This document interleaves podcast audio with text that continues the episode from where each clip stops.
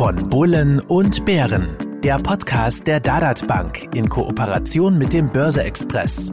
Bevor es losgeht, beachten Sie bitte unseren Disclaimer auf dad.at/slash podcast. Risikohinweis. Die Inhalte dienen ausschließlich der allgemeinen Information, sind ohne Gewähr keine Empfehlung zum Kauf oder Verkauf bestimmter Finanzinstrumente. Es handelt sich um keine Anlageberatung. Herzlich willkommen zu Von Bullen und Bären, dem Podcast von Börse Express und der Dadat Bank. In Folge 17 haben wir Andrea Huber zu Gast. Andrea ist bei D&E Kapital zum Beispiel für den österreichischen Markt zuständig. D&E steht dabei für Dr. Jens Erhard, einer der renommiertesten und mehrfach für seine Anlageerfolge ausgezeichnete unabhängige Vermögensverwalter Deutschlands. Seit 45 Jahren am Markt 150 Mitarbeiter, knapp 15 Milliarden Euro an Kundengeldern. Assets under Management, wie es im Finanzjargon heißt. Hallo Andrea. Hallo Robert. Mir zur Seite wie immer Ernst Huber, CEO der Dadat Bank. Hallo Ernst. Hallo Robert, grüß dich. Hallo Andrea, auch freue mich ganz besonders, dass du heute hier mit dabei bist. Äh, wir arbeiten ja, glaube ich, schon seit fast zwei Jahrzehnten zusammen äh, mit der DOD Kapital AG und darum freue ich mich das ganz besonders. Ja, das geht sich mit euren Geburtsscheinen ja kaum aus. Liebe Andrea, was sollte ein Anlageinteressierter über euch sonst wissen, außer dass die strategische Ausrichtung eurer Fonds tendenziell, ich sage es, konservativ ist? Absolut. Äh, du hast es ja schon ähm, erwähnt. Die DE-Gruppe wurde vor über 45 Jahren von, von Dr. Jens Erhard gegründet und ist seitdem als unabhängige Vermögensverwaltung am Kapitalmarkt aktiv. Und damals als individuelle Vermögensverwaltung für Privatkunden gestartet, sind inzwischen die Geschäftsbereiche institutionelles Asset Management, bei dem wir individuelle Mandate für institutionelle Kunden wie zum Beispiel Pensionskassen, Banken, Stiftungen oder auch kirchliche Kapitalgeber verwalten dazugekommen, sowie eben das Geschäft mit Publikumsfonds, die wir über diverse Multiplikatoren wie Banken und unabhängige Finanzdienstleister vertreiben. Heute haben wir rund ja, 160 Mitarbeiter an Bord, davon 25 Analysten und Fondsmanager und verwalten ja ein doch durchaus stattliches Volumen von circa 17 Milliarden Euro. Da habe ich euch überall ein bisschen zu wenig gegeben, aber gut. es wächst auch stetig, also von dem her alles gut. Sind wir auch froh, ähm, drum, ähm, ja, dass wir da auch so viel Zuspruch von unseren Investoren bekommen. Mhm. Ich hoffe, es ist nicht ganz falsch, wenn ich sage, dass der Zins und Dividende ein Fonds so etwas wie euer Flagship-Fonds ist. Jetzt erzählen wir hier in unserem Podcast aber immer wieder, dass Anleiheinvestments für Anleger wegen des Zinsen, tiefen Zinsniveaus in Verbindung mit steigender Inflation eigentlich wenig Sinn machen. Wie ist deine Meinung dazu und vielleicht gleich ergänzend etwas zum Charme von Dividendenaktien aus deiner Sicht? Ja, gerne. Also ich würde mal sagen, dass der, der DE-Zins und Dividende gerade wegen des aktuellen Nullzinsniveau ein interessantes Produkt ist. Ähm, der Fonds kombiniert die beiden Anlageklassen Anleihen und Aktien. Also wie der Name schon sagt, Zins und Dividende. Ähm, er kombiniert Anleihen mit Aktien. Und die Anleihen bilden dabei die stabile Komponente des Portfolios. Und als Renditebringer sozusagen haben wir die Aktien dabei.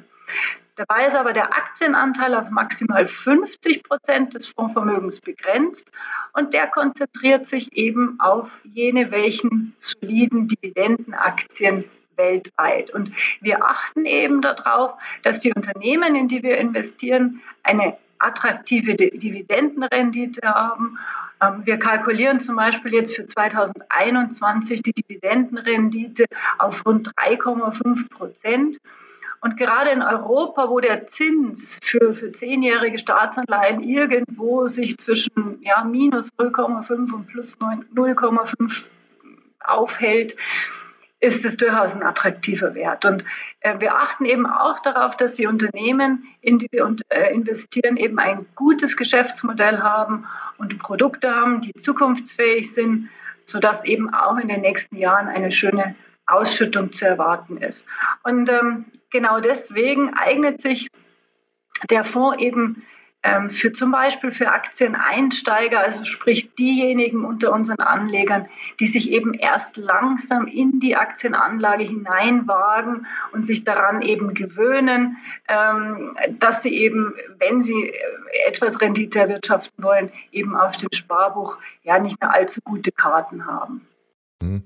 Du hast vorher erwähnt, ich glaube, ihr habt zehn Analysten. Wenn du das äh, so gesagt hast, wie funktioniert denn die Aktienauswahl dabei bei euch? Habt ihr da irgendein System oder ist das, okay, ich würfle und die, weiß ich nicht, also würfeln ganz sicher nicht. Das wäre auch bestimmt nicht gut. Wir haben einen sehr, sehr ähm, stringenten Investmentprozess, ähm, wobei ein Kernstück ähm, unseres Investmentprozesses und unseres Research, ähm, unserer Analysten vor allen Dingen eben die fundamentale Unternehmensanalyse und auch die qualitative Unternehmensanalyse ist. Also wir gehen tatsächlich ähm, in die Unternehmen hinein, sprechen mit den Unternehmen, halten den Kontakt eben zu den Unternehmenslenkern, ähm, halten den Kontakt zu den Geschäftspartnern der, der Unternehmen, um uns wirklich rundherum ein Bild zu machen von diesem Unternehmen, ob es gut geführt ist, ob es ein solides Geschäftsmodell hat ähm, und ob es eben ja, wert ist, dazu langfristig zu investieren. Also wir machen das sehr, sehr, sehr old-style, wenn du so sagen möchtest, und achten da eben sehr, sehr, sehr auf die qualitative Analyse eines jeden Unternehmens. Also auch hier ein eher konservativer Ansatz. Sag, ernstes, ernstes Konzept aus Anleihen und äh, Dividendenaktien müsste doch eigentlich Sparbuchsparer ansprechen, die sich an den Kapitalmarkt wagen wollen. Andrea hat es ein bisschen angedeutet. Wie siehst du das? Und gleich dazu, wie offen ist der österreichische Anleger eigentlich ausländischen Anbietern gegenüber? Also im, im beratungsfreien Geschäft, in dem wir tätig sind, überwiegen sogar, wenn man sich das Fondsgeschäft anschaut, Investments in ausländische Gesellschaften, in ausländische äh, Fonds.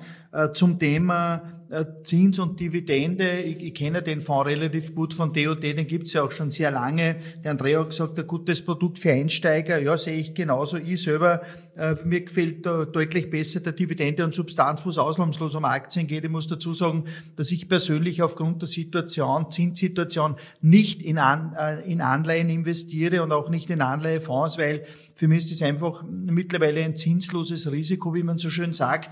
Und, und, und de facto alles, was auf Cash heute liegt oder in einer äh, unverzinsten Anleihe liegt, äh, vernichtet Kaufkraft. Äh, weiß nicht, äh, halbiert sich die Kaufkraft innerhalb von 15 Jahren, wenn diese Situation bleibt, wie sie ist. Und darum sage ich, man muss einfach stärker auch im Aktienbereich investiert sein. Und äh, diesen Dividend und Substanz äh, habe ich zum Beispiel immer wieder mal auch persönlich in meinem, in meinem Portfolio drinnen gehabt, weil es hier äh, bei sich nur um, um Aktien handelt, aber auch nicht hier eine Empfehlung abgeben zu wollen. Ich möchte, wollte das nur erwähnen. Da gibt es ja zwei Produkte, beide. Die Aktienzeit hat immer mit Dividende zu tun, aber ich selber äh, würde mir keinen, keinen Anleiheteil reinmischen, weil das einfach äh, schwierig ist. Ich meine, wir haben äh, derzeit Inflation von drei Prozent gefühlt, fünf bis sechs. Aktuell sind wir sogar fast bei vier in Deutschland und in Österreich. Und da bleibt einfach am Ende des Tages nicht wirklich was über. Das ist eine Kaufkraftvernichtung.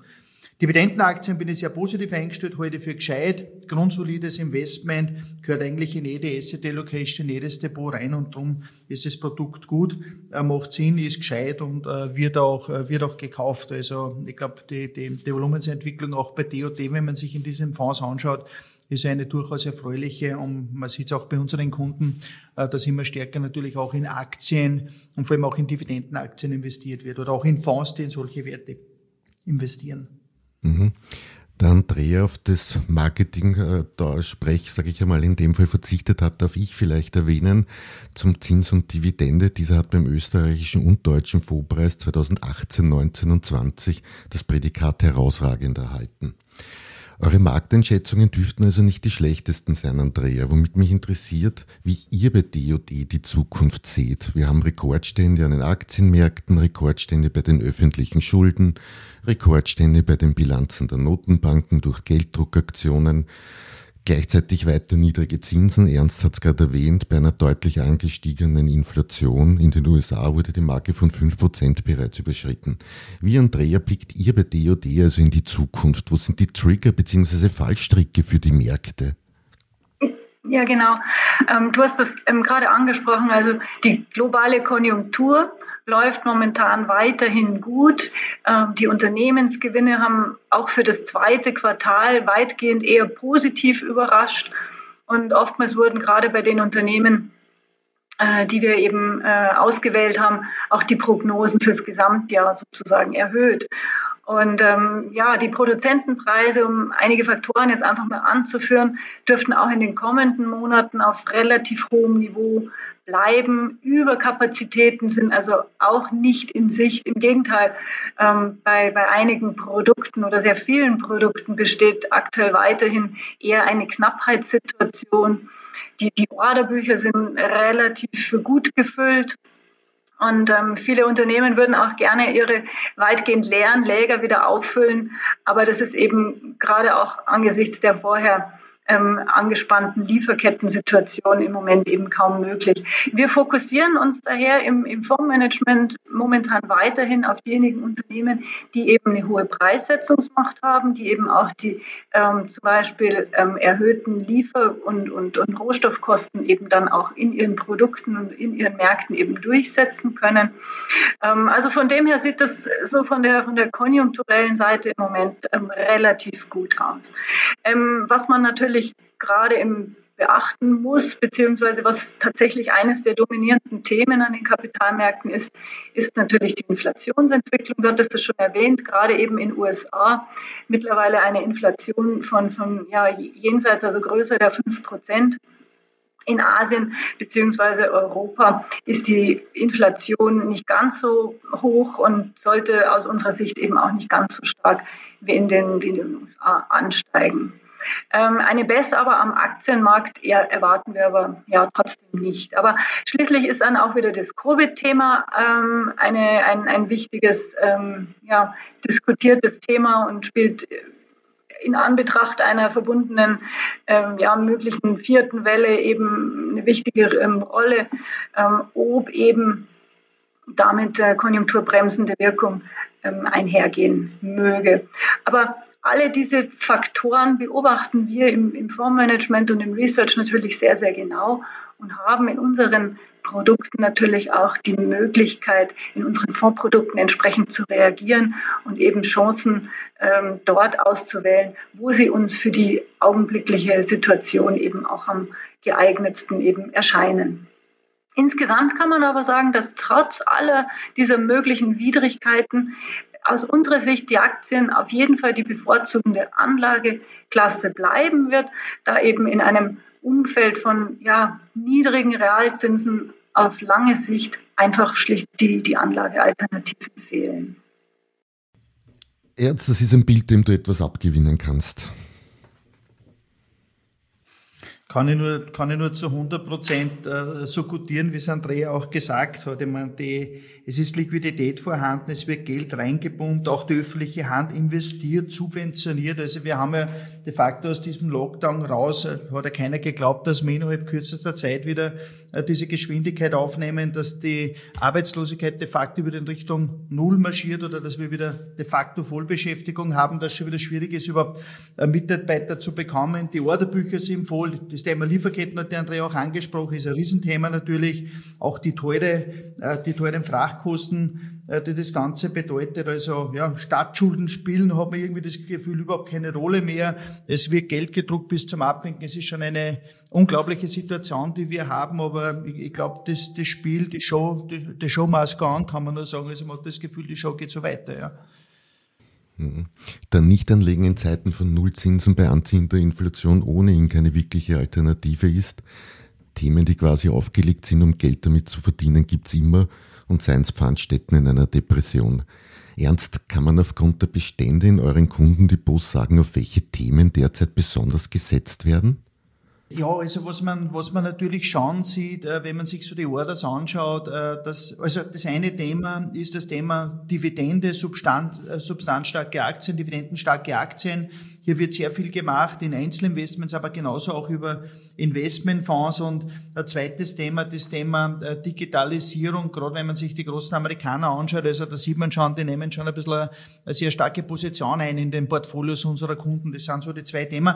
Das Thema Nachhaltigkeit, ja, spielt auch eine Rolle, äh, jedoch nicht so bei Einzelaktieninvestments oder auch nicht so bei Fonds, aber wo wir sehen, das ist bei unserer Online-Vermögensverwaltung, wo rund 40 Prozent der Abschlüsse in der Nachhaltigkeitsvariante passieren. Also auch das Thema Nachhaltigkeit äh, äh, kommt immer mehr an, auch beim, beim, beim, beim Anleger.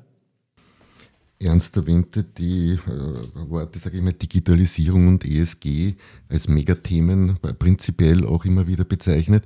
Andrea, da wirst du jetzt sagen, dass ihr eine und die wieder als herausragend ausgezeichnete Vorlösung zu diesem Thema habt. Zumindest würde ich den DOD Alpha Global in diese Richtung einordnen. Möchtest du uns zu diesen ein wenig erzählen? Ja, sehr gerne, natürlich. Also der DOD Alpha Global ist ähm, ein Fonds, der jetzt im Vergleich zu dem Fonds, den ich vorher angesprochen habe, dem Zins und Dividende, ein wenig offensiver gestaltet. Und zwar dahingehend, dass die Aktienquote höher ist. Ähm, und die liegt irgendwo in der Bandbreite zwischen 60 und 85 Prozent.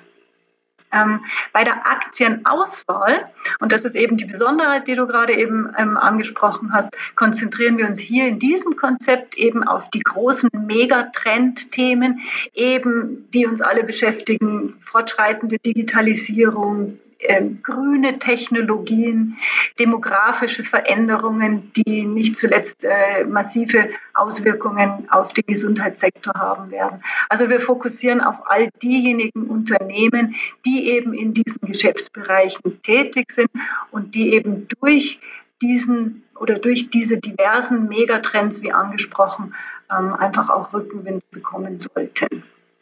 Und ähm, als stabilisierendes Element, und das ist noch der Unterschied eben zum, zum Zins und Dividende, ähm, kann der Fonds eben ähm, in 10 Prozent oder maximal 10 Prozent eben in Gold investieren.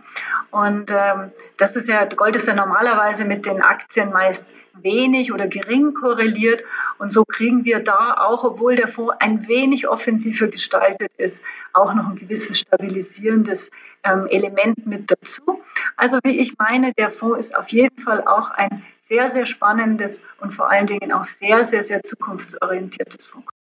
Weil du gerade das Stichwort Gold angesprochen habt. In diesem Fonds habt ihr eine Gewichtung von rund 5%, also knapp darunter, was jetzt also eigentlich nicht einmal die Hälfte des theoretisch Möglichen ist, wie du gesagt hast.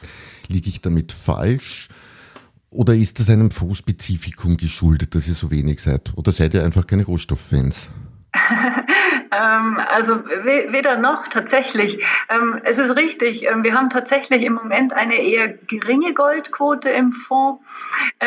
und das liegt einfach daran, dass Gold nach der massiven Nachfrage von Investoren, insbesondere eben auch durch ETFs in 2020, jetzt in diesem Jahr ja, einen, einen deutlichen, deutlichen Schwung verloren hat. Und das mag bei den vorher erwähnten Inflationsentwicklungen zwar vielleicht ein wenig unlogisch klingen, aber wir begründen das möglicherweise eben zum einen an der guten Aktienmarktentwicklung in diesem Jahr, dass also Investoren eben eher dann wieder in eher äh, in den Risk On-Modus, wie man sagt, ähm, gegangen ist und sich eher dem Aktienmarkt zugewandt haben. Und zum Zweiten äh, liegt es vielleicht auch daran, dass die Börse, die ja auch immer sehr, sehr stark in die Zukunft schaut, ähm, antizipieren mag, dass vielleicht in Zukunft ein, ein, ein moderates Zinssteigerungsszenario zu erwarten ist. Ähm, und so dass man eben ja dem, dem Gold momentan eher geringere ähm, Bedeutung zumisst. Ähm, ein moderates Zinssteigerungsszenario heißt aber ähm, jetzt für uns, dass eben lediglich die zukünftig erwarteten Realzinsen ein wenig weniger negativ sein sollten also wir, wir, wir gehen weiterhin davon aus, dass also insgesamt das Zinsniveau anhaltend in, auf ziemlich niedrigem Niveau bleiben wird. Ähm, zum, zum Thema, wie, wie steht DOE generell zu Rohstoffinvestments, ähm, kann ich dazu sagen, dass wir ähm, eben bei unseren Fonds nicht direkt in physische Rohstoffe investieren können. Wir setzen daher eher auf eben börsennotierte Vehikel, zum Beispiel ETCs, um einen gewissen Rohstoffteil eben abzubilden, oder investieren zum Beispiel in Produzenten von Rohstoffen, also sprich in die Aktienunternehmen. Also von dem her sehen wir, wenn es Chancen gibt, ähm, am, am, Rohstoffmarkt zu partizipieren, ähm, durchaus auch die Möglichkeit, äh, da ein kleines Stück vom Kuchen auch in unseren Fonds abzubilden.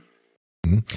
Ernst, kann man sagen, welchen Anteil Rohstoffinvestments in den Depots eurer Kunden ausmachen? Und Gold ist wahrscheinlich das nachgefragteste Instrument bei euch? Also ich glaube, generell kann man sagen, dass der Anteil ein sehr überschaubarer ist. Ich habe es jetzt nicht auswerten lassen oder ausgewertet, aber ich, ich würde ich würd schätzen, nein, vielleicht zwei Prozent, mehr wird es nicht sein, wenn überhaupt. Und wie auch schon die Andrea gesagt hat, wenn jemand in Rohstoff investiert, dann ist es in der Regel über EDCs, Exchange Traded äh, Commodities. Äh, wo man es natürlich, wo, schon eine starke Nachfrage ist, das ist im Goldsparplan, wo im physischen Gold monatlich angespart wird. Da kommen wirklich täglich neue Anleger dazu, die sagen, das ist für mich eine Art Versicherung, dass ich auch physisches Gold auf der Seite habe in 10 Gramm Band, das kann man ab 50 Euro ansparen. Das wird sehr stark in Anspruch genommen und da ist auch, also nicht nur 2019, wie der Andrea gesagt hat, oder 2020, wo sehr viele auch in Gold investiert haben, also das hält nach wie vor an und da hat er der Trend sogar zugelegt, weil es einfach ein tolles Instrument ist, mit wenig Geld hier auch ein bisschen was in Gold, ein bisschen Art Versicherung sich aufzubauen. Mhm. Weil das Wort ETC jetzt schon zweimal genannt wurde, wer sich dafür interessiert, in Folge 13 unseres Podcasts hatten wir Kemal Bakci von der BNB Paribas zu Gast, genau zum Thema ETC. Andrea, ein Fonds, der mir bei euch noch aufgefallen ist und der einen rot-weiß-roten Aspekt mitbringt, der Mittelstand und Innovation. Ein Aktienfonds, der grosso modo im deutschsprachigen Raum anlegt und somit auch in Österreich berücksichtigt. Was spricht aus deiner Sicht für diese Anlageregion? Ja, es sind gerade im, im, im deutschsprachigen Europa, also in der Dachregion, sprich Deutschland, Österreich, Schweiz, extrem viele mittelständische Unternehmen am Markt.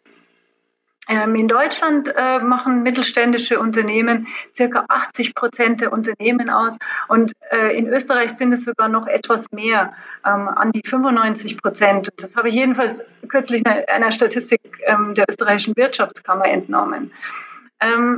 Darunter sind viele Unternehmen, die in ihrem speziellen Produkt Marktführer, Nischenführer, äh, Technologieführer sind Unternehmen, die global vernetzt und eben genau wegen ihres speziellen Produktes extrem nachgefragt sind. Also da ist die Unternehmenslandschaft wirklich ähm, unfassbar, was eben ähm, mittelständische ähm, Unternehmen betrifft in dieser Region. Und ähm, der, der, die Krux ist, ist leider, dass, dass viele Unternehmen einfach nicht börsennotiert sind und, und damit für uns leider nicht investierbar sind. Aber da gibt es wirklich sehr, sehr, sehr viele ähm, interessante Unternehmen. Und in diesem Fonds D&E Mittelstand und Innovation versuchen wir uns genau darauf eben zu konzentrieren. Mittelständische und innovative Technologieführer in der Anlageregion Deutschland, Österreich, Schweiz zu finden. Und genau diese versuchen wir eben herauszufiltern und in diesem Fonds ähm, schlussendlich zu bündeln. Also wirklich ganz, ganz, ganz äh, interessantes Konzept. Und äh, er eignet sich für, für eben Anleger, die eben genau dort investiert sein möchten, die an eben die Zukunftschancen unserer Region ähm, glauben, die dort investiert sein möchten, wo Innovation in Europa stattfindet und eignet sich natürlich auch für diejenigen Anleger, die vielleicht schon ein gewisses Basisportfolio aufgebaut haben und eben einen kleinen Baustein eben mit diesen ähm, Unternehmen sich zusätzlich eben aufbauen möchten. Also sozusagen als kleiner Rendite-Turbo, als kleiner ähm, ja, Innovations- und Technologie-Turbo im äh, Portfolio sozusagen. Also ein extrem interessantes Konzept.